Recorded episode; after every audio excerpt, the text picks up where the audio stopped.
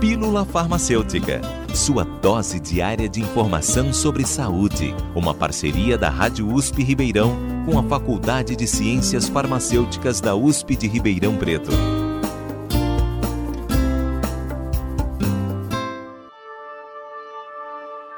Quando vamos comprar um medicamento, muitas vezes somos questionados pelo funcionário da farmácia sobre as opções de genéricos e similares que a droga possui. Nesse momento, é importante que saibamos de alguns conceitos quanto ao processo de desenvolvimento e fabricação dos remédios. Termos como biodisponibilidade e bioequivalência farmacêutica podem parecer estranhos, mas na verdade são conceitos que nos ajudam a entender essa escolha pelo genérico. E como essas palavras, biodisponibilidade e equivalência, são cada vez mais ouvidas quando procuramos um medicamento adequado e barato, o Pílula Farmacêutica vai nos ajudar a entender um pouco mais sobre o assunto.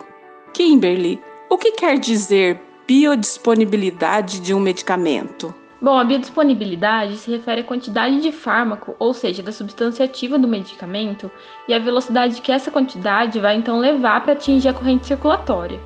Ou seja, se trata da extensão e da velocidade que esse fármaco vai adentrar a circulação sistêmica e vai alcançar o local de ação, que é onde esse medicamento vai então agir. Alguns fatores influenciam na biodisponibilidade de um fármaco, como por exemplo a forma farmacêutica utilizada, muitas outras características da composição do medicamento e até mesmo alguns fatores no paciente, como a idade, o sexo, o estresse, se ele pratica atividade física, se passou por alguma cirurgia no trato gastrointestinal. Como a biodisponibilidade está relacionada com a absorção do fármaco, a forma farmacêutica utilizada pode ter uma grande influência.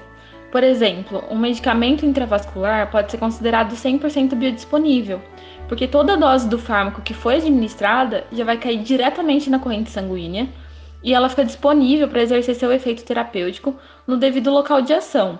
Já as outras formas farmacêuticas, como as que são administradas por via oral ou subcutânea, que são vias extravascular, elas não têm o fármaco prontamente disponível na circulação, então ainda é preciso que ele passe por outros caminhos.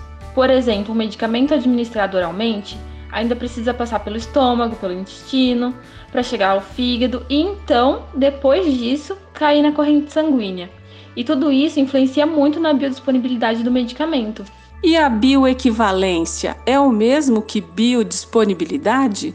Na verdade, a bioequivalência está mesmo relacionada com a biodisponibilidade, mas é um termo usado para indicar quando duas formulações, usando a mesma forma farmacêutica, com a mesma composição qualitativa e quantitativa do fármaco, possuem uma biodisponibilidade equivalente, ou seja, dois medicamentos vão ser bioequivalentes quando eles possuírem a mesma biodisponibilidade entre si, sem apresentar diferenças significativas tanto na proporção de fármaco que foi absorvido, como na velocidade de absorção quando ambos são administrados em doses equivalentes e sob as mesmas condições experimentais. No Brasil, os medicamentos genéricos, por exemplo, apresentam bioequivalência com os medicamentos de referência, e por isso eles são intercambiáveis.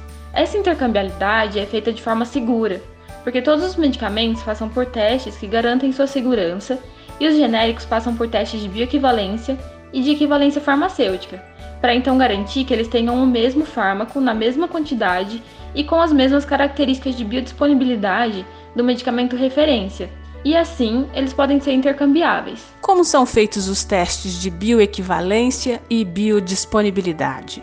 Os testes de equivalência farmacêutica são realizados in vitro, em laboratórios, para ter a comprovação de que o medicamento teste contenha o mesmo fármaco, na mesma base química, sendo sal ou éster, e na mesma dosagem e forma farmacêutica do medicamento referência.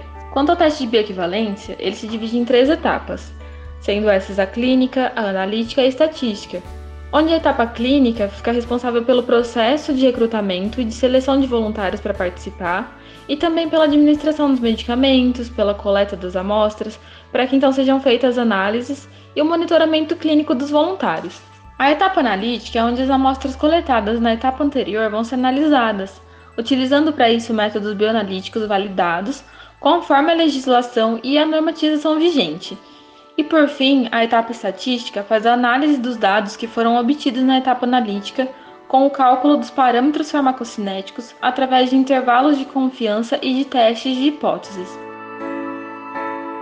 Ouvimos a acadêmica Kimberly Fuzel, orientada da professora Regina Andrade, da Faculdade de Ciências Farmacêuticas da USP, em Ribeirão Preto. Kimberly trouxe informações sobre a biodisponibilidade e equivalência dos medicamentos. Ouça novamente essas informações e também outras edições do Pílula Farmacêutica. Acesse jornal.usp.br. Rita Estela para a Rádio USP.